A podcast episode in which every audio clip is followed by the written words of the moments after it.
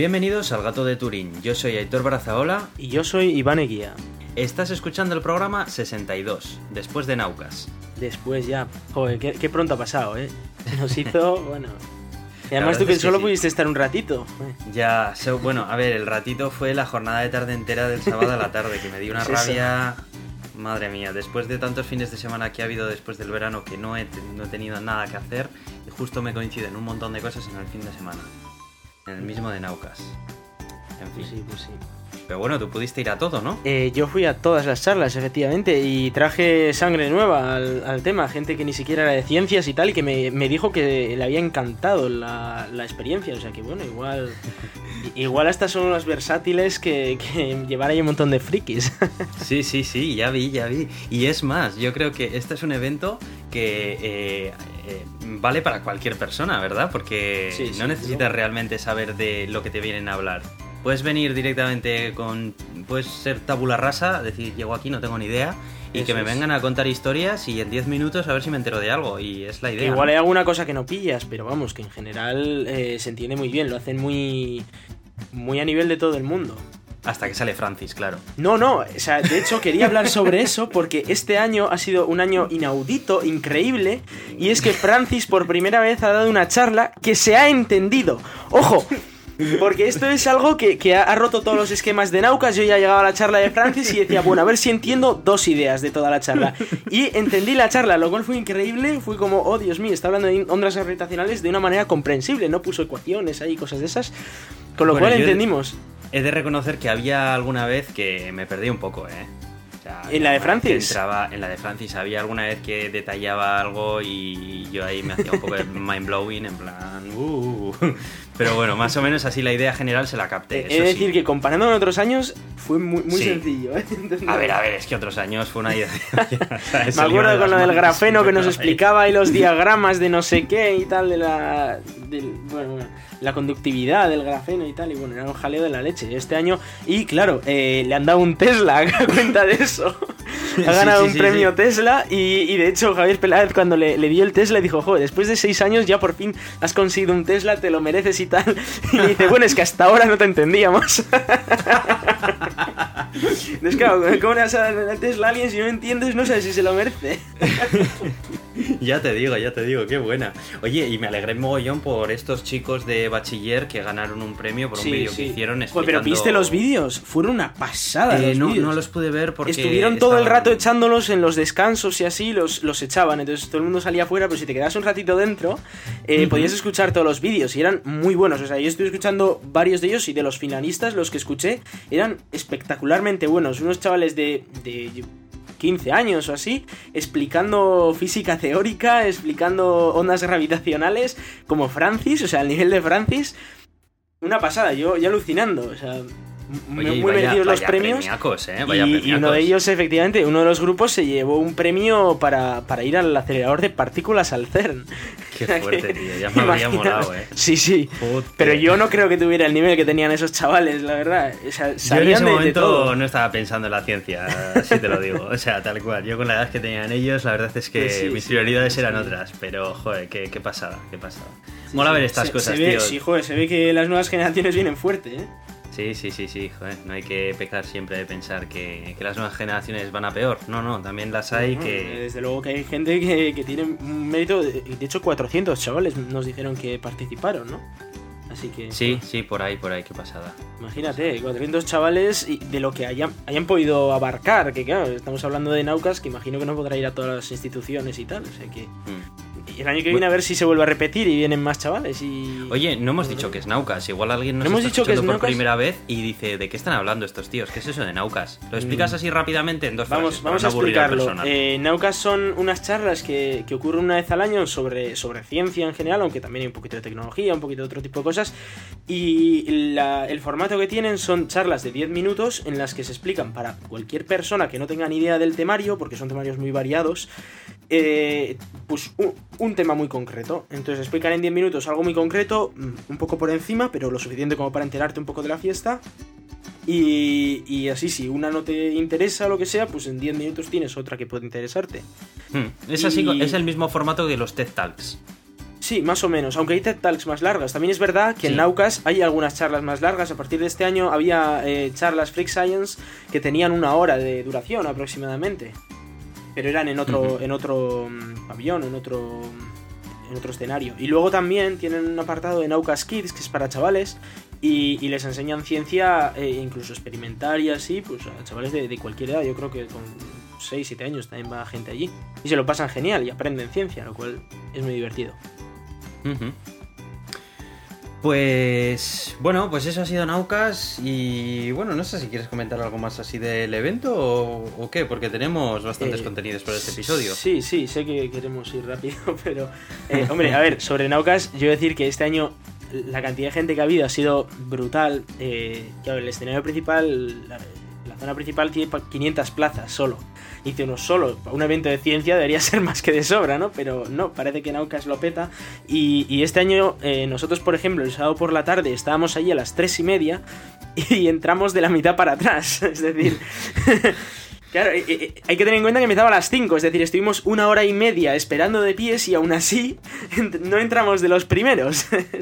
Se montaron unas colas de gente, se llenó enseguida, para las, para las 4 y media ya no había quien entrara y bueno, era un follón de leche y mucha gente protestando diciendo, jo, pero ¿qué pasa aquí que, que, que no, no nos organizan como para que podamos entrar? Y hombre, yo digo, claro, a ver, primero es gratis, entonces viene todo el mundo y segundo, eh, claro, la, la cantidad de gente que, que viene cada año es una pasada. Cada año es más, ¿eh? Claro, eh, han dicho que van a intentar cambiar la sede. Yo, unos pajaritos me han dicho dónde están intentando llevarla, pero algo curioso y de lo que queríamos hablar era que eh, Elena Matute, que fue una de las ponentes de, de Naucas, escribió un tuit al Athletic Club diciendo el año que viene nos vamos a San Mamés. y claro, esto está, estamos hablando de que esto se celebra en Bilbao, ¿no? Entonces nos ha quedado pequeño esto, pues vamos a San Mamés para 40.000 personas. Y el Athletic de Bilbao le respondió, porque además e- ella en ningún momento dijo que Naucas iba de ciencia, pero el Atlético de Bilbao le respondió diciendo que en San Mamés les gusta mucho la ciencia y tal y que, que nos vemos allí el año que viene. Entonces, a ver si va a haber aquí gestiones a ese nivel y, y nos vemos en, en San Mamés. El único problema que decían Peláez y esto era que allí llovía, ¿no? Ese es el único detalle sobre llenar 40.000 plazas o las que sean. Sí, además en la época en la que se hacen Naucas es muy probable de que llueva. Bueno, la época, o sea, es Bilbao, no sé, la época se importa demasiado. sí, está ya pegado Sí, buenos claro, diluvios, claro. la verdad. Pero ya molaría, sería de las pocas veces que vaya al estadio de fútbol allí. en Sí, plan- sí. Para mí sería la primera vez que iba al estadio nuevo. Así que. Sí, bueno, para mí también, para mí también. Bueno, yo lo he, lo he entrado a visitar, pero no, no, no he visto nada. Yo no. Hoy me ha tocado conducir por Bilbao con todo el mundo yendo al partido y ha sido como, bueno, bueno, qué desastre. No vuelvo Ah, a venir un, domingo a, a Bilbao. Qué desastre. Qué desastre. Me entraba una tristeza interior por la raza humana terrible, así que vamos a seguir. Bueno, bueno, bueno. Acuérdate de los chavales que han ganado el premio de ciencia. Eso, vamos a Ya acordarnos de eso y, y- y de nuestros oyentes y espero que no nos peguen por, por haber dicho eso si a alguno le gusta el fútbol. Eso, eso. Bueno, pues venga, vamos a empezar con las noticias. Vamos con ello. Bueno, la primera noticia no tiene nada que ver con Tesla, pero casi. Eh, vamos a hablar en el título, de- tío. Sí, pero. Pero no es de Tesla directamente, sino es de uno de los competidores que le van a salir a Tesla, que ahora parece que no solamente es la industria de los automóviles los que van a competir contra Tesla en cuanto a la fabricación de coches eléctricos, sino que se apuntan un montón de hackers también a, a esta historia, ¿no? Y este del que vamos a hablar ahora es especialmente conocido. Eh, Tiene, ¿alguna tiene vez- tela, tiene tela que tenga que ir un- una persona sola a luchar contra Tesla, contra el poderío de Tesla en tema de sistemas automatizados y coches eléctricos y que no haya empresas suficientemente capacitadas como para, como para meter dinero en esto, pero bueno. Ya, de todas maneras, bueno, ahora vamos a entrar a debatir un poco acerca de si este personaje es simplemente un Robin Hood sin futuro o realmente tiene una alternativa que se la puede tomar en serio. Pero bueno, vamos a hablar de qué va. Eh, vamos a hablar de George Hot. Eh, alguna vez hemos mencionado alguna noticia de él, creo que concretamente acerca de este invento que había preparado. Y es que eh, es el hacker que eh, consiguió hacer jailbreak al iPhone. Creo que fue, de lo- si no el primero, de los primeros que consiguieron hacerle jailbreak. Y que posteriormente también hackearon la PlayStation 3 para poder instalarle Linux y demás, ¿no? Es un hacker bastante reconocido en la escena y bueno, es, es un tío que pues es un cacharrero, ¿no? Bueno, pues esta persona, eh, que le gusta mucho los, el autopiloto y demás, pues intentó entrar dentro de, eh, en Tesla, intentó que le contrataran en Tesla. Y en Tesla, bueno, pues tuvieron ahí un rifirrafe que lo hicieron público además a través de redes sociales y bueno, pues parece ser que, que no, que no le llegaron a contratar. Y él, lejos de darse por vencido, decidió que tenía que crear un kit que reemplazara todo el sistema de autopilotaje de Tesla sin tener que cambiarte el coche entero. O sea, que no es baladí de lo que estamos hablando, ¿vale? Sí, sí. Entonces, según sus propias palabras en un tuit que dijo, si Tesla es el iOS de los coches autoconducibles, nosotros queremos ser el Android. George Hot. Se refiere obviamente a que eh, una marca fabrica su hardware y su software y él en cambio quiere preparar un software que mm, mediante un pequeño hardware se puede incorporar en una gran cantidad de coches compatibles porque tienen los sensores necesarios y que con estos sensores ya pues puedan eh, utilizarse para, para, que el coche conduzca solo, en pocas palabras. Sí. Entonces, eh, ¿qué es lo que propone él? Él propone un aparatito que se coloca en el retrovisor, en el espejo retrovisor del coche, y que lo va a vender por 999 dólares, 1000 dólares, más un pago adicional de 24 dólares mensuales para tener actualizaciones de software. Dice que eh, este sistema se puede instalar en vehículos que cuenten con sistema de asistencia en carril y en carretera, como pueden ser varios modelos de, Honda y de Acura, que si no me equivoco creo que es la misma marca en los Estados Unidos y demás. Eh, lleva un hardware de Nvidia para procesar todos los datos que recibe de las cámaras y su principal activo, eh, su principal sensor en este caso es las cámaras, a diferencia del LIDAR y todos los demás sensores que utilizan coches más avanzados. Ahora entramos a debatir, Iván. ¿Qué opinas acerca de lo que ha inventado este? Luego te doy yo mi opinión, a ver qué, qué opinamos Eh, los dos. Hombre, me parece chula la idea, ¿no? La de eh, crear un, un sistema abierto y tal, que, bueno, abierto, muy, muy entrecomillado, que, que, bueno, que permita usar eh, sistemas de autoconducción en, en otros coches, eh, pero sinceramente, una única persona desarrollando esto no sirve para nada, pero para nada, aunque, aunque haga algo muy chulo, no va a poder con, con una empresa grande si se ponen a ello, entonces eh, me parece un poco eh, un, un trabajo un poco inútil que lo haga él solo. Hombre, a ver, eh, en realidad ha formado una startup que se llama, se me ha olvidado mencionar el nombre, se llama Coma AI. Pero bueno, es una startup muy pequeñita en comparación de Tesla. Yo voy a añadir algo más a lo que has comentado tú. Ya no es solamente que me parezca difícil por, por la magnitud de la empresa o del desarrollador que está detrás de ello, sino porque creo que en un sistema eh, tan crítico y tan sensible como puede ser la conducción de un vehículo en una carretera, creo que el software tiene que ir muy, muy, muy de cerca con el hardware con el que trabaja. Creo que al igual que en otros sistemas, como por ejemplo sistemas de aeropuertos, sistemas de centrales nucleares y demás, en los cuales son conocidos en el mundo de la informática como sistemas críticos y llevan de hecho un desarrollo totalmente diferente del, de- del software tradicional, creo que yo esto también lo considero un sistema crítico. Creo que aquí eh, no puedes fiarte de una caja que cojo, la pongo y bueno, que se entienda con el fabricante de mi vehículo que no tiene nada que ver con el de esta caja. Creo que el fabricante del vehículo que ha colocado esos sensores eh, tiene que ser el encargado de también Sí, hacer sí, el autopilotaje y viceversa. Probablemente en el futuro, si, si resulta que todos estos sensores se estandarizan un poquito y, y todos los coches tienen conducción autónoma, pues igual te puedes descargar un paquete de software libre que te lo mejore o que haga ciertas características o que te lo puedas configurar o lo que sea. Pero a día de hoy, que cada, cada coche es de su padre y de su madre y que cada uno lo hace a su manera, me parece que es un poco arriesgado montar tu propio sistema.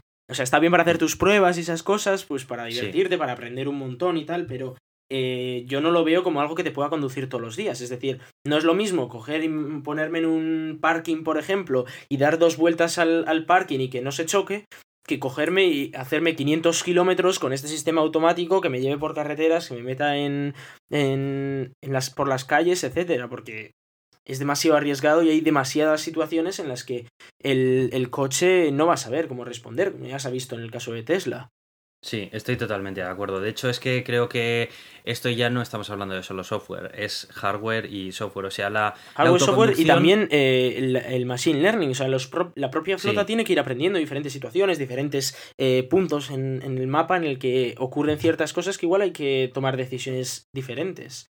Sí, hombre, eso al final siempre lo puedes hacer vía software, pero al final vuelves a lo mismo, que es que la, auto, la autoconducción implica un vehículo eh, físico y ese vehículo físico, eh, los sentidos, los sensores que tenga ese vehículo físico tienen que ser perfectamente entendibles en todo momento por el software que lleve. Si ya es difícil para Tesla fabricando él mismo su propio hardware y su propio software, eh, controlar todos esos casos eh, extraños que se pueden dar en una situación real en producción de ese vehículo, pues imagínate eh, un invento que mm, se está acoplando a un hardware ya existente de una, de una compañía totalmente distinta. Vamos. Sí, ¿no? Y, y que, a ver, eh, al final una de las... Tú dices que eso se puede hacer con software, lo de las situaciones de tal, pero a ver, tú no puedes recorrerte todas las carreteras del planeta para comprobar a ver en cada punto cómo tienes que reaccionar y, y, y ponérselo al software para que sepa hacerlo. No, pero, pero, todos los que lleven ese software pueden comunicárselo entre sí o crear una red entre sí. Sí, pero ya necesitas una inversión, necesitas una inversión brutal, de, nivel de, Google o de nivel de Tesla, que es lo que está mm. haciendo Tesla, de hecho. Mm. Eh, de Tesla nos explicaba en, el último autopiloto, que también queríamos hablar del tema, que, había situaciones en las que tenía que, eh, en, en las que el propio autopiloto creía que tenía que frenar, y, pero cogía las manos el, propio conductor diciendo, no, no, es que aquí no hay que frenar. Y después de, pasar por ahí varios coches sabiendo que no, no, hay que frenar, pues al final le decían al autopiloto, no, no frenes porque aquí no hay riesgo a pesar de que tú creas que sí que hay riesgo. Mm. Eso es algo que, que, pasa en los sistemas informáticos, que tú le das una serie de parámetros, pero hay en situaciones concretas en las que esos, esa, serie de parámetros pues no, no sirven. Pues sí, y si te parece podemos empezar a hablar acerca de la nueva versión del autopilot de Tesla. Pues sí, pues sí, la verdad es que em, ha sacado Tesla un nuevo autopiloto, este ya no ha sido un desarrollo de, una sola persona, de un solo grupito de 5 o 10, sino que ha sido un desarrollo de, toda la empresa después de muchísimo tiempo, porque esta versión ya era una versión que, que se esperaba desde hacía mucho tiempo, y que ha cambiado bastante el cómo funciona el, propio piloto automático. Eh, Tristemente vimos hace unos meses como el, piloto automático de Tesla pues efectivamente no era infalible y cometía errores. Y bueno, viendo qué es lo que ha ocurrido en esos errores, qué es lo que ha ocurrido cuando esos accidentes han, han ocurrido, también hay que recordar que, bueno, sí, que el sistema automático pues no se dio cuenta de la situación, pero tampoco el conductor, que tenía que estar atento. Entonces, al final eh, era, fue pues una, una, suma de circunstancias. Pero eh, lo que han decidido ha sido cambiar el, método en el que el coche lee la carretera o lee su entorno y ha pasado de tener la, la cámara de vídeo como sensor principal, digamos, que iba sacando fotos o lo que sea y iba haciendo su mapa en 3D, y a partir de ahora va a empezar a usar un radar. Pero bueno, ya explicaba Elon Musk que esto tenía un montón de problemas, porque un radar, por ejemplo, las personas las ve semitransparentes, pero un trozo de metal lo ve totalmente opaco. Y luego algo de, de que sea de un tipo de material, pues igual lo ve muchísimo más brillante, a pesar de que tenga el mismo tamaño que algo que es de otro material, y lo ve menos brillante. Entonces, eh, es un jaleo ver todo en, en radar. Lo bueno que tiene el radar es que eh, no le afecta en condiciones de niebla, no le afecta en condiciones de lluvia, no le afecta en condiciones de sol eh, y puede ver cosas que, que, no tengan mucho contraste con el resto porque diferencia por materiales básicamente, más que por, por colores. Entonces, a partir de ahora, el radar va a ser el sensor principal que, que va a llevar adelante el coche y se va a ayudar de la cámara en vez de al revés. Antes el radar era básicamente pues como algo que, que, iba revisando lo que la cámara le decía y bueno, en general pues no, no tenía protagonismo. Pero ahora el radar va a tener más importancia. Eso te iba a decir, que no solamente se va a guiar por el radar, que en esas situaciones en las que también puede haber personas o objetos que no tienen la misma solidez que un metal, eh, no va a estar solo, vamos, sino que va a poder seguir teniendo a mano la cámara y bueno, se van a poder controlar esas situaciones. Eso es. Eh, y viene todo por software, además, ¿no? Eso es, la actualización es totalmente de software, no hay que cambiar nada en el coche, nada más que esperar a la actualización que te viene en el aire, es decir, ni siquiera con que arranques el coche o lo, actualices por la noche cuando lo aparques, pues ya te llega la actualización y, consigues pues todas esas mejoras de seguridad que, lo van a hacer muchísimo mejor el vehículo. Qué guapo, macho. Es como un sueño, ¿eh? o sea, como... cuando se te actualiza el móvil por la noche, en plan. ¿De si hay que instalar las actualizaciones por la noche cuando esté conectado? Sí. Ya, ya para, el día siguiente, uy, va, tengo un coche nuevo. y, como curiosidad, eh, el radar les permite hacer un, un, sistema muy chulo y era que eh, el radar es capaz de ver por delante del coche de delante. Y uno podría decir, el coche de delante va a ser metálico, ¿cómo leches va a ver a través de, de un coche de metal? Y de, claro, es que la idea es que lo que hacen es lanzan un pulso de radar justo debajo del coche de delante, rebota en el coche que tenga justo delante, el coche delante, es decir, coches, dos coches más adelante, pega el coche delante, rebota de nuevo en el suelo y del rebote lo, lo leen de nuevo. Y son capaces de ver los coches que tiene tu co- delante, tu- el coche que tienes tú delante. Y de esa manera, si frena el coche delante, aunque, o sea, el, el coche que tienes dos veces delante, aunque el coche de delante se lo coma, tu coche va a saber que ya ha frenado el otro y va a frenar a tiempo. Qué buena, ¿no? Joder. Sí, sí, la idea es, es muy buena. No sé cómo leches hacen lo del rebote en el suelo y no sé qué, pero bueno, les Qué funciona, fuerte. parece ser. sí, sí. Qué fuerte, qué inteligencia. Ya, es que ya no solamente que los Tesla sean coches eléctricos, que eso mola. Sí, ya sí, es que claro. son coches que aparte de ser eléctricos son súper inteligentes Ujú. y súper seguros. Son- qué barbaridad. eso, sí, están, han calculado que con esta actualización se reduce la tasa de accidentes a la mitad. O sea que si ya se reducía a la mitad anteriormente comparando con la conducción humana, ahora se reduce de nuevo a, a la mitad de la mitad. Es decir, ahora deberían tener en teoría una cuarta parte de accidentes que eh, los, los coches conducidos sin piloto automático. Madre mía. sería, sería una pasada. Lo que sí que tienen que solucionar es todo el problema legal que hay, porque yo creo que Sí. todas las administraciones, hasta que no tengan claro en el momento en el que haya un accidente de un coche autodirigido a quién echarle la culpa, eh, se le va a seguir poniendo trabas a, este- Bueno, a aquí- estos vehículos. Aquí el tema es, es bastante... A mí me parece bastante sencillo. Es decir, si está conduciendo el coche, la culpa es del que ha creado el software, de la empresa que ha creado el software. Si hay un accidente. No obstante, si el, al activar el piloto te dicen, ojo, nos liberamos de toda responsabilidad y tienes que estar atento, tú dices, pues, haber estado atento. Entonces, El disclaimer. claro. disclaimer, Si claro, ponen Un es de- disclaimer de y toda la tú lo vida. aceptas, Si tú aceptas que Pues dices, es no, no, yo lo activo porque voy a estar atento y yo voy a ser el último responsable de un accidente, pues tú lo has aceptado. Oye, no. ¿Qué se le va a hacer? pero bueno, ya se ha visto que, que no sé, que no es tan fácil eximir la responsabilidad, ¿no? Que Sí. con los accidentes recientes que ha habido ha habido mucha polémica. Pues sí, ha habido, ha habido polémica, pero bueno, lo de ir viendo una película de, de Harry Potter como que un poco responsable te hace de pegarte una torta en un coche. Sí, sí, no, a ver, sí, yo estoy totalmente Sí, de acuerdo, pero en fin. Sobre lo de eléctrico que habías dicho antes, eh, comentar que bueno, han presentado su nueva batería, que no sé si lo comentamos hace una semana, pero eh, ha dicho Elon Musk que esa ya va a ser la batería más grande que van a tener sus coches, al menos por mucho tiempo, que es 100 kilovatios hora, que es una batería enorme. 100 kilovatios. Sí, una batería enorme que, que pesa como 1500 kilos, una cosa así. Y, y es de hecho lo que más pesa en todo el coche, pero que les da una autonomía terrible. Han presentado el primer, eh, el modelo de potencia, siempre hace así. Tesla primero presenta el modelo de potencia y luego el modelo de, de, rendimiento, digamos, en el sentido de, eficiencia, ¿no? Entonces hay uno con el, el modelo de potencia, el modo Ludicrous este que han sacado, eh, han conseguido rebajar dos décimas la aceleración, con lo que ya es eh, el coche de serie que más rápido acelera del mundo y de la, y de la historia, porque es más rápido que el Bugatti Veyron, que era el que actualmente tenía el récord de aceleración, y ahora Tesla le ha, le ha adelantado con 2,7 eh, segundos los 60 millas por hora.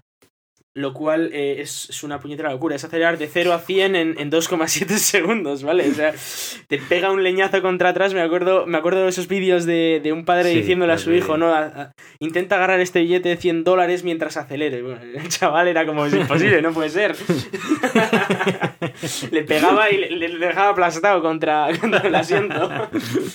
o de estos vídeos que les lleva a la familia, ¿no? Ah, mirad qué coche me he comprado y tal, y todo tranquilo. Oh, qué guay, no suena. Y de repente pega el acelerón y se pegan todos un susto que, que parece que se van a empotrar contra el suelo. Oye, ¿y se sabe cuántos kilómetros de autonomía aproximadamente va a dar esta nueva batería? Eh, sí, a ver, se sabe que en la versión de, de, de potencia tiene 430 y algo kilómetros, si no me equivoco. No, no, tengo ahora la, la cifra, pero claro, eh, si hacemos la, la baraja que, que normalmente lleva Tesla, es que eh, siempre la versión de eficiencia tiene como un 30% más de, de, de recorrido, ¿no? Porque también es verdad que no puedes acelerar tan rápido, que no tienes tanta velocidad punta, tienes muchos menos caballos, pero tienes mucha más autonomía. Y estaban hablando de que probablemente llegue a esos 500, 500 y pico kilómetros de autonomía que Bueno, ya... está. Estamos hablando de autonomías está reales, ¿eh? No estamos hablando de autonomías de Sí. testing, son autonomías reales, 550 kilómetros podría ser una opción. Con lo Wow. cual eso es una, una pasada, es muchísima kilometrada. Madre mía. Qué buena. A ver si, a ver si se extienden ya Sí, las, sí, a ver las si- unidades por aquí. Y ojo, que, que este, a final de año sale el Chevrolet Bolt este, que en, en Europa lo van a presentar como el Opel Ampera E. Es un coche eléctrico que, a diferencia de Tesla, pues Opel, oficinas de Opel tienes por todas partes. Y, y bueno, va a tener una autonomía que va a ser equiparable al Tesla Model 3 del año que viene. O sea que cuidado. Autonomía de Tesla Model 3 y un servicio técnico a la vuelta de la esquina porque aquí hay muchos Opel. Habrá que Ya, tenerle ya, muy, muy pendiente porque, claro, este coche se pretendía que saliera un año después que el Tesla, pero ha llegado General Motors, ha puesto una millonada delante de la mesa y ha dicho, no, no, no, esto sale este Claro. año. Y efectivamente pues han hecho todo el desarrollo en, en un año y lo, lo han conseguido. Oye, pues lo estoy buscando en internet y está, está chulo. Podríamos Sí, un poco más cuando- de cerca las noticias, ¿no? Sí, yo creo que cuando salga o cuando presenten el Opel Ampera E en Europa, yo creo que podemos hacer hablar del tema, incluso traer a, a mi amigo Aitor, el que estuvo aquí con nosotros una vez, y que nos explique eh, exactamente cuáles son las características de este coche. Ujú, ujú. Eh, bueno, pues vamos a seguir hablando del futuro, pero esta vez no de coches eléctricos. Eh, Sabes eh, que, bueno, cuando viajas por ahí, ¿no? Y llegas a una ciudad que tiene un wifi público abierto, sin portal cautivo y cosas de esas, es como, te sientes como en tu casa, ¿no? Sí, sí, bueno, vamos, pues... No sé si te acuerdas cuando estuvimos en Finlandia, aquello era, vamos, ya la fiesta padre. Tú Sí, llegabas sí, ahí, te sí, conectabas, conexión de, de un montón de megas de fibra óptica en wifi y, y sin portales cautivos, sin meter tus datos, sin decir quién eres, solo por el hecho de estar allí. Sí, sí. Bueno, pues eh, parece ser que eh, el presidente de la Comisión Europea ha presentado un informe anual en el que, bueno, aparte de comentar el estado de la Unión Europea y demás, se han, trata- se han tratado temas, pues, bueno, como puede ser el fin del roaming, del que hablamos ya que va a tener algunos matices y demás. Y una noticia muy, muy buena para todos nosotros, y es que eh, se... mm, bueno, a ver, ellos planean que para 2020 todas las grandes ciudades de la Unión Europea deberán ofrecer wifi gratis en sus centros urbanos. Mi pregunta es Eh, ¿cómo, cómo se va a pedir a España, ¿no? Porque España dices wifi y dice, ¿cómo, cómo? Pero, ¿Cómo gratis? A ver, que lo tenemos que dar gratis, no que nos lo dan gratis, ¿no? No entiendo. Sí, sí, es- entonces ese es el tema, ¿no? A ver, yo, yo sé que aquí en Bilbao hay una red wifi gratis, no tengo muy claro qué tal funciona. Sé que la hay, pero sí que es cierto que cuando he viajado por Europa no la hay. O sea, a ver, igual la encuentras en aeropuertos si tienes suerte y la aerolínea de Yo, yo la encontré puesto en Finlandia, en el pueblito en el que yo estaba, sí que había wifi gratis. Eso es, pero... de hecho, a la gente le no timaban diciéndole que salía de los árboles y tal. Pues no es lo habitual, ¿no? Y la verdad que esto estaría muy bien, pero claro, eh, si ya para que eliminen el roaming han empezado a poner tantos peros y tantas cosas y no sé qué, yo no sé cómo pretenden hacer esto, porque claro, aquí hay un montonazo de gente que quiere seguir chupando del tarro del vender el wifi. Así que, bueno, no sé, a ver, dicen que para 2020, 2020 todavía pff, lo que puede pasar hasta Sí, 2020, eso- pero bueno. Eso es Lo como el tren de alta velocidad aquí en Euskadi. todo Eso sí, ya, Eh, ya verás. ya. Tranquilo. En fin. Lo importante es que por lo menos se han dado cuenta de que hace falta estar hoy en día en un mundo como este en el que vivimos eh, casi siempre conectado y que ya no es que sea un lujo estar conectado a internet, es que en muchos casos pues eh, puede marcar la diferencia entre quedarte tirado en un sitio o poder encontrar el lugar el que buscas y- o llegar a donde tienes que llegar. Sí, Así sí. que, Básicamente hoy en día se usa para, para cualquier cosa. Y si estás en una zona extranjera, pues eh, lo necesitas más que nunca. Porque igual pones el Google Maps, pero claro, si no te carga el mapa porque no tiene internet, pues ya me dirás tú, a ver cómo lo haces. Si no tienes una tarjeta, a ver cómo llegas al sitio para comprar una tarjeta o al sitio donde hayas quedado con quien hayas quedado. Sí, es que te da la vida. A ver, Sí, sí. Eh, ya sabemos que puedes llegar a los sitios y recorrerte el mundo sin internet. De hecho, hace 10 años se hacía y no pasa nada, de Sí, acuerdo. claro, pero claro, también hay que reconocer que, hombre, Te perdías internet, mucho más, ¿eh? Ojo. Claro, efectivamente, que puedes optimizar muchísimo más tu tiempo y visitar más cosas, llegar a los sitios antes. Vamos, y, yo- bueno, yo me acuerdo cuando iba, cuando iba de vacaciones, ya no te voy a decir por el extranjero, por el mismo España, yo me acuerdo que nos perdíamos todos los años. Y todos los años dábamos una vuelta Ya, por cualquier sí, lado, siempre unas vueltas enormes, porque te perdías, porque ibas con el mapa, pero te perdías. Sí, sí, yo recuerdo también vacaciones familiares en las que nos pasaba exactamente lo mismo. todos los años al mismo sitio y todos los años te pierdes. Pues sí, tío, Sí, sí. es lo que hay. Y que además era muy típico el meterte en Madrid por la M40 y tú ibas por la M40 y, uy, va, por aquí ya hemos pasado, ¿no? Mm, podría ser. Y así tres veces. claro. Sí, sí, sí. Jo, qué cambio, ¿eh? Desde que ha llegado Internet, los navegadores GPS. Sí, sí. en fin. Bueno, pues veremos a ver si estas medidas finalmente salen y esperamos Ojalá, que sí. Y de internet va el tema, porque volvemos a hablar acerca de los bloqueadores de anuncios. ¿Te acuerdas que hace un tiempo estuvimos hablando acerca de Sí, ellos? que cada vez funcionan peor, pero por lo que estoy leyendo aquí igual podría empezar a ser un poco deliberado, ¿no? Sí. Bueno, yo desde hace un tiempo, luego voy a recomendar el que estoy utilizando yo y por qué lo estoy utilizando, porque no sé si igual ya lo conoces, pero mere- merece la pena. Bueno, eh, de lo que vamos a hablar es que AdBlock Plus, que ya sabemos que es este clon de AdBlock que salió más adelante y demás, pues parece ser que ahora empieza a vender publicidad, ¿no? Esto es un bloqueador de anuncios que tú te lo puedes instalar en el navegador y eh, todos los anuncios que salen en las páginas web que visitas, que normalmente suelen ser bastante molestos eh, y por eso nacen estos bloqueadores, porque es que llega un momento en el que no puedes ver el contenido de la web de Sí, los sí, anuncios que te, lleva. se te llena todo. sí. Claro. Pues resulta que este bloqueador se ha inventado un concepto, bueno, que el concepto no se lo ha inventado él, pero va a hacer un uso un poco, va a pervertir un poco el uso de este concepto, ¿no? Y es el de la publicidad aceptable. Eh, parece ser que en su lista de publicidad aceptable, que antes se rellenaba de forma colaborativa de anunciantes que su publicidad pues no era intrusiva ni nada, pues ahora mm, va a aceptar introducir eh, ahí a anunciantes a cambio de dinero. Entonces tú vas a poder pagar a AdBlock, Plus para que te incluya dentro de la lista de anuncios aceptables. Eh, aunque, aunque decidan eh, no aceptarte solamente si, si, no, si no cumples las medidas que ellos consideran, como por ejemplo pues hacer publicidad intrusiva o no, me sigue pareciendo mal. Me sigue pareciendo mal porque eres Mm. un bloqueador de anuncios y en ningún momento creo que un bloqueador de anuncios se debería de beneficiar de la publicidad, aunque sea poco intrusiva. No, y que No luego lo de poco intrusiva es algo que es muy subjetivo. Sí, Es decir, claro, esa es. Para mí, algo intrusivo es algo que me hace que la, la página se me cargue un poco más despacio, literalmente. Entonces, Y ojo ya- con las conexiones móviles. Claro, claro, las conexiones móviles te están chupando ahí un montón de internet la, la publicidad, entonces al final estás pagando, aunque no estés usando, aunque no quieras comprarte el producto que te estén anunciando.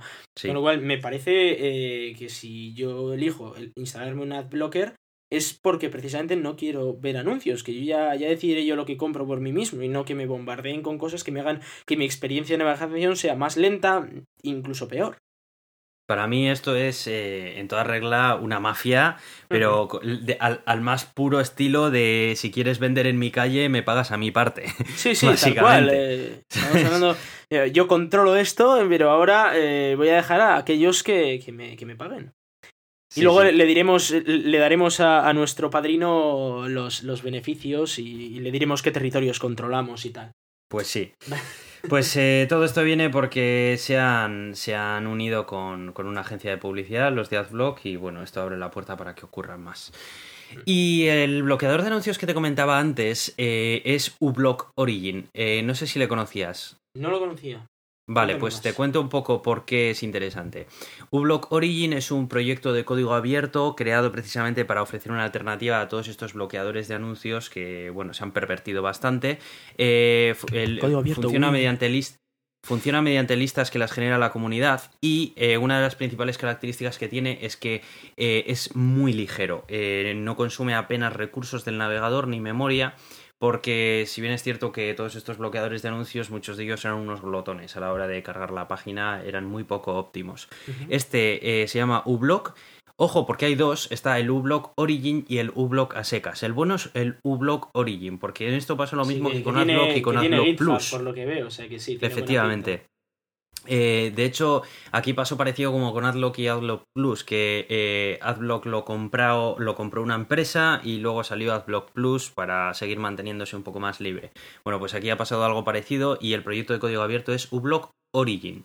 Lo podéis encontrar tanto en la Store de Chrome como para en Safari. No, en Sa- no estoy seguro si está en Safari, igual también. Y en el resto de navegadores sí que está, o sea, fijo. Sí, veo, Así veo que- esa dicotomía, dicotomía entre uBlock y, y uBlock Origin, que parece ser Sí. que además en la propia página de GitHub de- del Origin dice que está completamente irrelacionado con, con los otros y que el otro que se vende como diciendo, no, aquí son donde se dan las donaciones para permitir el desarrollo de lo otro, que dice que eso se lo queda todo un personaje que está intentando eh, hacerse de, de oro con eso. Así que No, no uséis uBlock, o no sé si siquiera si vende algo ese, pero usad uBlock Origin, que tiene incluso eh, página en GitHub y, todo. Buscadlo en Qué GitHub, fuerte. más que en, en Google o en donde sea. Pues sí, yo lo llevo utilizando una temporada y estoy muy contento con él. Pues le echaré un vistazo, muy sin duda. Bueno, y ahora te voy a contar una historia de estas divertidas de, de la seguridad informática que nos encontramos leído, de vez he leído antes el, el titular y digo, "Pff, esto como, no, no me lo he ¿no? ¿Qué está pasando aquí? Bueno, pues verás, eh, como ya sabéis muchos de vosotros, cuando se os acaba la cantidad de datos que habéis contratado en vuestra tarifa de Internet móvil, pues eh, vuestra operadora os baja la velocidad considerablemente. O según Eh, Movistar te pega una clavada de la leche en él. También, bueno, sí, claro, bueno, depende de lo que haga tu operadora, pero eh, muchas de ellas lo que hacen es bajarte la velocidad a, a límites ridículos, que es prácticamente como no tener nada, pero bueno. ¿no? Entonces, eso mismo le pasó a, a un adolescente de- en los Estados Unidos con la operadora T-Mobile. Hasta aquí todo normal. Sí. Pero eh, este chaval, pues le dio por hacer un test de velocidad en Speedtest, eh, el famoso sitio para comprobar la velocidad que hay, que lo utilizan luego muchas páginas como un frame. Y ahí se dio cuenta de que, sorpresa, tenía 20 megabits por segundo. ¿Cómo podía ser esto? ¿Cómo le podía dar en el test 20 megabits por segundo cuando le habían limitado la velocidad de navegación? Bueno, pues resulta que el bloqueo venía. eh, el chaval dijo: A ver, si yo puedo acceder a 20 megabits por segundo, quiere decir que mi móvil tiene una conexión de esa velocidad. Sí, ¿Por qué? A, a nivel, ¿A qué nivel está establecido el bloqueo? Bueno, pues el chaval estuvo buscando y buscando y buscando. Y resulta que el bloqueo estaba establecido a que no podías navegar por servidores que no tuvieran una carpeta llamada Speedtest. Entonces, el chaval hizo una prueba. Fue la de cogió, se creó en su servidor de su página web una carpeta que se llamaba Speedtest, se subió un par de videoclips a su servidor y entró desde el móvil a ver los videoclips. Y sorpresa, los videoclips Funcionaban. perfectamente. Hacían streaming a toda leche. Entonces cogió el chaval y dijo, bueno, vale, pues me voy a instalar un software para hacer de mi servidor un proxy. que sea, sí. Efectivamente, entonces se montó un proxy con una aplicación de Heroku en su servidor en el que se había creado una carpeta speedtest y desde, y desde su servidor podía navegar a todo internet. Eh, si, puedes, si entras en la noticia que hemos puesto, podéis ver un pantallazo de su móvil Sí. en el que sale la, la- la web que se había creado, que se llama T-Mobile Unlimited, además con cachondeo, Unfiltered Browsing, en la que solamente se ve pues una barra de URL en la que tú le, la escribes y le das a Go y te lleva a esa página web. Así que daba igual los datos que tuvieras. Así que bueno, bastante graciosa la noticia. Yo la verdad que cuando la leí me quedé flipado de, de lo mal que lo pueden montar y demás.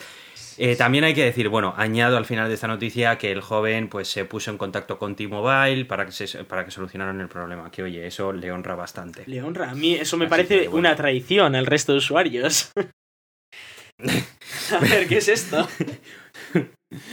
bueno, ahí- de eso podríamos hablar un poco un día acerca del white hacking, ¿eh? A ver, es que eh, white hacking no, no, eso es un black hacking, mucho cuidado, pero a lo que me refiero es, es que a veces el black hacking puede no estar, o sea, eso de los hackings éticos, eh, a ver, la ética se la monta cada uno, entonces sí, el hacking ético es aquel que ayuda a las empresas, pues igual es menos ético que... Pero vamos, que, eh, por ejemplo, en este caso fue un hacking ético y dijo, oye, mira, he encontrado una vulnerabilidad, les aviso, después de usar un rato, claro. Pero- les- les de que aviso- lo estuvo utilizando hasta el final de su Sí, periodo sí. de facturación. Les, les aviso, pero en el eso en el que le volvió la conexión ya... Claro, realmente eso es un, un white hat, eso realmente estás eh, haciendo algo bueno, porque igual estos tipos están clavándote una cantidad de dinero totalmente eh, poco razonable, igual ahí podrías, podrías estar realizando una mejor labor si, si abres esto al mundo o lo que sea. Entonces, bueno, ahí lo del hacking Ya, ético, bueno, eso, eso es muy entrecomillado, ¿eh? Mm, Ya sé por dónde vas. De eso, de eso, mira, me gustaría un poco hablar un poco contigo porque sé que estás bastante más puesto que yo en el tema. Y Bueno, ¿Ya te acuerdas la, conversación que en su día a- tuvimos con, con Pablo González aquí? Que, que bueno, él era, él era muy hacking ético, pero bueno, Sí, es verdad, es verdad. Yo tengo opinión distinta a la suya. Habría que hacer un debate aquí. Sí. He de decir que Bueno, nos ha dicho que cuando queramos lo traemos, ya- o sea que... Sí, no, bueno, creo que ya, ya no me acordaba de aquel episodio y sí que es cierto que, bueno, es un tema que yo creo que al que le interese el asunto puede, puede escuchar ese episodio que creo que está bastante completo. O si no, le volvemos Bueno. a traer y ya te digo que, que hacemos un debate aquí con todas las condiciones. Pues sí, pues sí. Bueno, pues vamos a ir avanzando un poquito y esta semana ha pasado también en el mundo de, de los cohetes también cosas interesantes, como poco, ¿no? Sí, y sí. bueno, yo las he leído un poco, estoy un poco al tanto, pero he dicho, voy a esperar al domingo para que Iván Sí, me porque cuente ni a mí y siquiera casi lo hemos hablado, ¿verdad? En Naucas casi no lo hablábamos. Eso Eh, es. Bueno, he de decir que, que, bueno, ya sabéis este, esta pelea que tienen Elon Musk y Jeff Bezos. eh, Elon Musk, creador de PayPal, Jeff Bezos, creador de Amazon, Elon Musk, creador de Tesla, Jeff Bezos, creador de Blue Origin y, y bueno, luego SpaceX fue creado por... Bueno, no sé eh, cuál de las dos fue creada antes, pero Elon Musk creó SpaceX y Jeff Bezos creó Blue Origin. Y, y bueno, pues siempre ha habido esta pelea, ¿no? Porque Blue Origin también quería hacer co- cohetes reutilizables lo que pasa es que eh, Blue Origin va al espacio, pero no va a la órbita. Va al espacio justo para tocar el espacio y caer otra vez. Mientras que eh, lo que hace. Lo que hace SpaceX es ir al espacio y meterse en órbita. Entonces, eh, claro, aquí había una competitividad porque New Origin Blue Origin consiguió aterrizar su, su cohete New Shepard justo como una semana o algo así antes que SpaceX. Entonces ya eran como los, los guays. Pero luego SpaceX lo ha hecho tantas veces, incluso más que Blue Origin, porque Blue Origin, es decir, que el mismo ha sido también el primero en, en, en que volviera a lanzar un cohete reutilizado. Pero eh, SpaceX lo ha hecho tantas veces y en medio del mar y con velocidades de hasta 6.000 kilómetros por segundo y cosas así que, bueno, es eh, está a otro nivel. Entonces, pues ha cogido Blue Origin y ha dicho, no, esto no, no puede seguir así. Y ha dicho, bueno, a ver, necesitamos un cohete que vaya a la órbita, pero ¿cómo sabemos hacer nosotros cohetes? Pues sabemos hacer uno pequeño, ¿no? Pues lo que hacemos es le metemos más cosas encima hasta que tenga la altura suficiente para que con el combustible que vamos a usar eh, tenga la, la potencia suficiente. Y va a ser un cohete que va a ser casi tan alto como el Saturno 5 de, de la NASA, aquel que nos llevó a la Luna. Va a ser casi tan alto como ese. De hecho, va a ser el cohete más alto en servicio, sin ninguna duda. o sea, mía. va a ser. Pero claro, luego dices, joder, pues si es tan alto, eh, ha sido casi casi 10 veces diciendo, a ver quién lo tiene más alto, ¿no? Pues, pues lo, lo tiene más alto Jeff Bezos, pero, pero claro, la, la capacidad de carga, el cuánto puedo llevar al espacio es prácticamente igual que el que tiene el Falcon Heavy que, que se va a estrenar a finales de este año o principios del siguiente.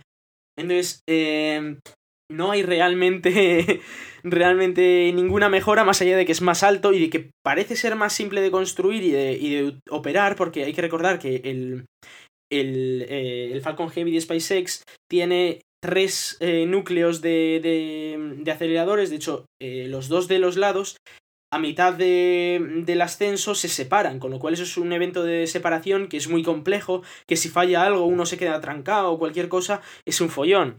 El de New Shepard, el New Glenn se llama, eh, no tiene ese tipo de eventos y es eh, solo un cilindro, muy ancho por cierto, pero un solo cilindro y solo tiene separaciones eh, de las normales, digamos, de las que se, se parten dos y ya está. Va a haber con dos versiones, uno que va a tener eh, dos etapas y otro que va a tener tres etapas. El tres etapas os podéis imaginar que eso tiene como 100 metros o así de altura.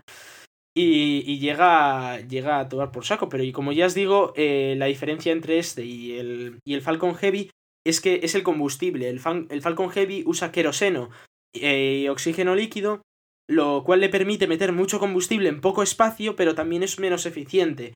En cambio, el de Blue Origin usa metano y oxígeno líquido, si no me equivoco, pero seguro que metano.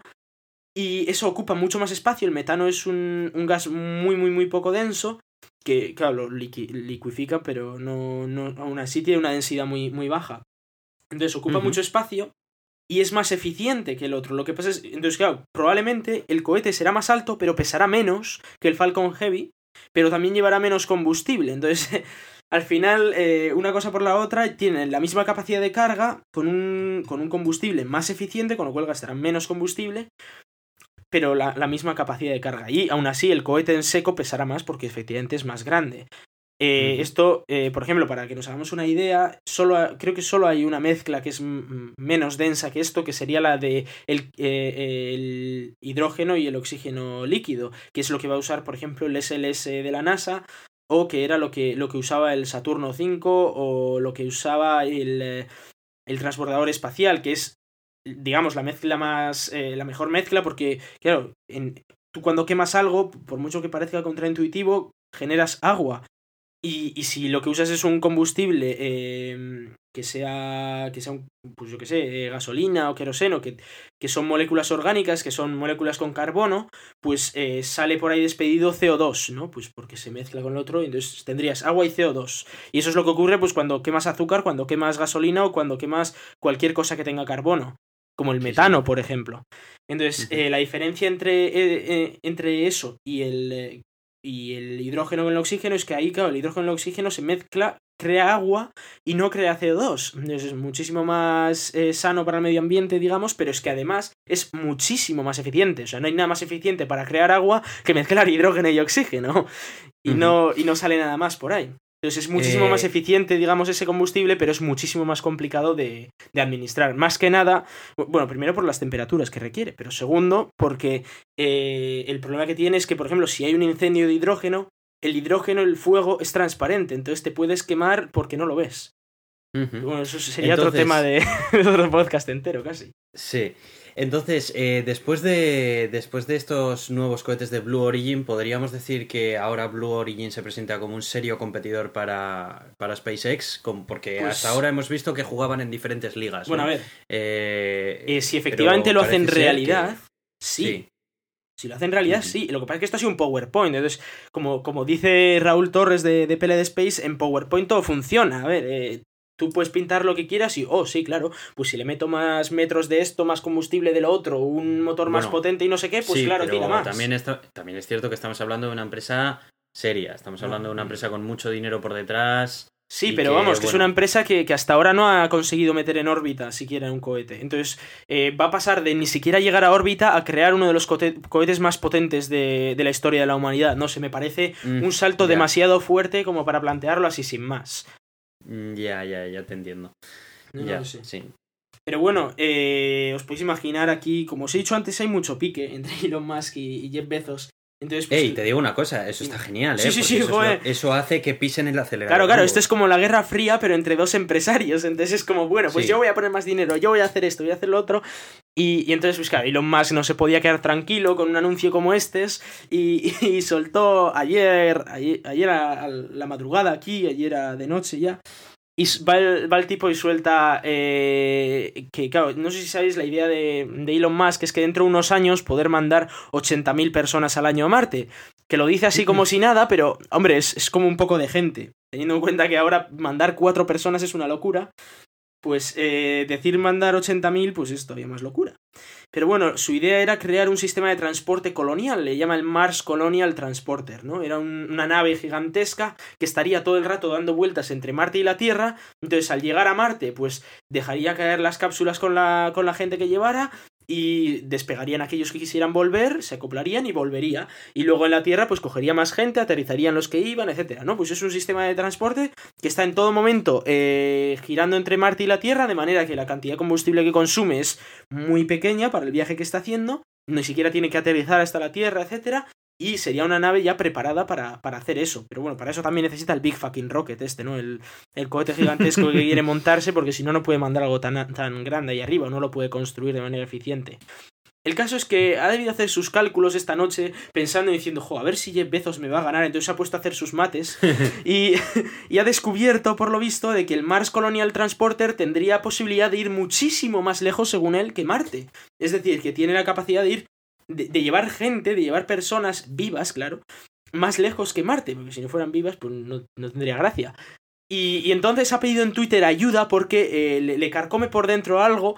Y es que, claro, si va más lejos que Marte, no se puede llamar Mars Colonial Transporter, tendrá que tener otro nombre. Y le carcomía por dentro, entonces lo, ha preguntado, por a internet. Ha preguntado a internet y claro, ahí la gente, vamos, de todo, dice, ah, pues si se llama, eh, si tu, si tu cohete actual se llama el halcón, pues debería llamarse milenario, ¿no? La nueva nave y tal. Y, de hecho, él mismo hacía la broma diciendo, buah, le tendríamos que, llamar eh, la... Como la, la, nave ultimísima, esta Ultimate, Ultimate Spaceship, eh, versión 2, ¿no? Por la gracia de, claro, si, si es la, la, nave perfecta, pues no puede ser la versión 2, porque si no la versión 1 no habría sido perfecta, ¿no? Y, decía también, claro, pero si le, hago la versión 2, encima, claro, sería la gracia de que no sería la versión 2 porque va a ser mi primera. Entonces, Bueno, la coña esta de, de, Elon Musk a las 3 de la mañana, pues que se le va un poco de la pinza y, y la montó en Twitter, claro. Y todo el mundo dice. Yo alucino porque eh, todas estas bromas y cosas, estamos hablando de una persona que maneja sí. unas cuantas empresas que eh, estoy seguro de que tienen que asistir a reuniones con personas muy, muy serias. Que se y la familia, o sea, que, que, tiene mujer y dos hijos, tú. Que, que, se, que estamos hablando eh, de, de, empresas que mueven muchísimos millones de dólares, ¿sabes? Y me estoy imaginando los caracartones con los que tiene que enfrentarse en cada una de las reuniones que, que hacen del, del, Consejo de Accionistas y todo el rollo. Sí, sí. ¿Sabes? Y, y, que aún así siga manteniendo el humor como para que después de todo coja, abra Twitter y se ponga a escribir todas estas cosas, sabiendo que maneja que, que no es baladí, que no, es, claro. que no está decidiendo el nombre de una chuche, sino que está no, y que además algo... cada comentario de estos que hice hace que se muevan todas las acciones y todo. El Claro, se descojona claro, vivo, claro. claro. Eso es, que, que es que vamos, que es súper fuerte. A mí yo, me alucina. Yo me imagino una reunión con inversores, con un inversor que tiene ahí metidos sus, sus 500 millones de dólares y, y le llega Elon Musk y le dice, oye, pues estoy pensando igual mandar una nave con 80.000 personas a Marte y tal, y, y, igual voy hasta más allá, pero no sé cómo llamarle, entonces he preguntado en Twitter, y, el otro diciendo, ¿qué me estás contando? A ver, a ver, a ver, a ver, pero ¿cómo, ¿cuáles son los... ¿Cuáles son las ganancias? ¿Dónde está la el tío intentando buscar datos y el otro, mmm, y también he pensado en, claro, vamos a mandar una nave a Marte ahora con la NASA y tal, y bueno, vamos a lanzar también otro cohete, y la verdad es que el Jeff Bezos este me la lía un poco con su cohete, y el otro, a ver, pero ¿qué me estás contando? Que está mi dinero ahí. Sí, sí, es que, es que tal cual, ¿eh? Sí, sí, es no un sé, personaje. No sé a, ver, a, ver, es un fricazo de la leche. O sea, hace poco estaba poniendo en Twitter qué videojuegos eran los que más le gustaban y tal. Madre y me imagino los inversores y dice, pues este hombre está jugando videojuegos mientras, mientras está en... Do... Porque claro, si el tipo tuviera una pequeña empresa o una empresa en la que, bueno, pues solo tuviera una, no, pero es que el tío tiene Tesla, tiene SpaceX, ahora está con OpenAI. Hace poco decía, oh, vamos a inaugurar la nueva, las nuevas instalaciones de OpenAI, que es esta empresa de inteligencia artificial que ahora se ha montado, bueno, esta fundación de inteligencia artificial que se ha montado. Entonces, uh -huh. eh, tiene tanto jaleo, tantas cosas que hacer, y como decía antes, pues tiene mujer y dos hijos que tiene que, que cuidar, pues eh, me, me, parece eh, que, que, no sé, no sé cómo tiene tiempo. Dilata el tiempo, ha inventado algo sí, para Y yo estoy seguro de que algo y... así tiene que estar pasando, porque no es normal que el tipo esté durmiendo dos horas al día, tres horas al día. Es que, vamos, tienen que estar los, los, hijos como locos con este personaje. Qué fuerte. El bueno, claro, se está haciendo millonario. Ya, ya, ¿no? y está revolucionando el mundo. Sí, sí, desde luego. Bueno, pues estos eran los contenidos que teníamos. Eh, creo que no se nos queda nada más por ahí por el tintero, ¿no? Pero Yo creo, creo que, que, hemos hablado un poco de, de, todo lo que ha pasado esta semana, aunque bueno, lo más importante que ha pasado en toda la semana ha sido Naucas, pero bueno. Sí, sí. sí. Dejando eso de lado, todas las sí, demás de, de, de, todas maneras ha sido, una, ha sido una semana con noticias. Yo creo que, que ha estado sí, bien. Sí. Si todas las noticias, si todas las semanas son como mínimo como esta, eh, me doy con un canto en los dientes. Sí, sí, ha sido una, una semana divertida, sin duda alguna. Bueno, pues vamos a recordar los métodos de contacto y dónde nos pueden escuchar. Eh, nos podéis escuchar en Euska Digital los jueves a las 7 de la tarde y la repetición los domingos a la misma hora. Nos podéis escuchar también en Radio Podcastellano a la hora que salgamos en la parrilla y nos podéis mandar un email con vuestras preguntas y comentarios a elgatodeturin.gmail.com. Podéis poneros en contacto con nosotros a través de Twitter en arroba el gato de Turín y también en nuestra página en Facebook. Eh, nos podéis escuchar a través de iTunes e iVoox. Os recomendamos eh, que nos escuchéis a través de iTunes o alguna de las aplicaciones que utilizan los feeds de iTunes. Eh, aunque no utilices iTunes, hay muchas aplicaciones incluso para Android, sí. como Pocket, sí, sí, Cast, Pocket Cast, que leen el feed de iTunes. Eh, esto lo decimos porque Evox funciona muy mal. Eh, nos hemos puesto en contacto muchas veces con el soporte técnico de Evox y nos han atendido respondiéndonos muy tarde y con respuestas en muchos casos inefectivas. Sí, bueno, para, para, que os hagáis una idea, hace como dos semanas ya preguntamos por esos cuatro episodios que si vais a Evox faltan, los cuatro episodios del 50 al 54, una cosa así, me parece que faltan, eh, que los podéis escuchar tanto en la web del gato de Turing, los podéis escuchar por iTunes, los podéis escuchar en vuestro Pocket Cast, solo que sea que aplicación que uséis, pero en Evox no están. Les dijimos que no estaban y ni siquiera nos han respondido. Entonces, eh, andamos así, ya llevamos un tiempo con problemillas de estos y bueno, si, si os falla algo en Evox, os recomendamos que, que vayáis a otros servicios también para poder escuchar. Eso es, porque la verdad no lo hacemos por ningún tipo de favoritismos ni nada, es que simplemente recibimos comentarios de oyentes. Para que yo diga que en iTunes se puede escuchar. desde Apple. Sí, porque a ver, al final iTunes directamente expone el feed de nuestro blog, Sí. entonces no hay intermediarios. iTunes lo único que hace es publicar nuestro feed y ya está, y ponerle las etiquetas y la descripción que hemos puesto. Y muchas aplicaciones utilizan directamente el repositorio de feeds de iTunes para ponerlo todo, así que bueno, sin más. Y bueno, pues nada más. Yo soy Aitor, arroba cronosnhz en Twitter. Y yo soy Iván. Pues muchas gracias y hasta pronto.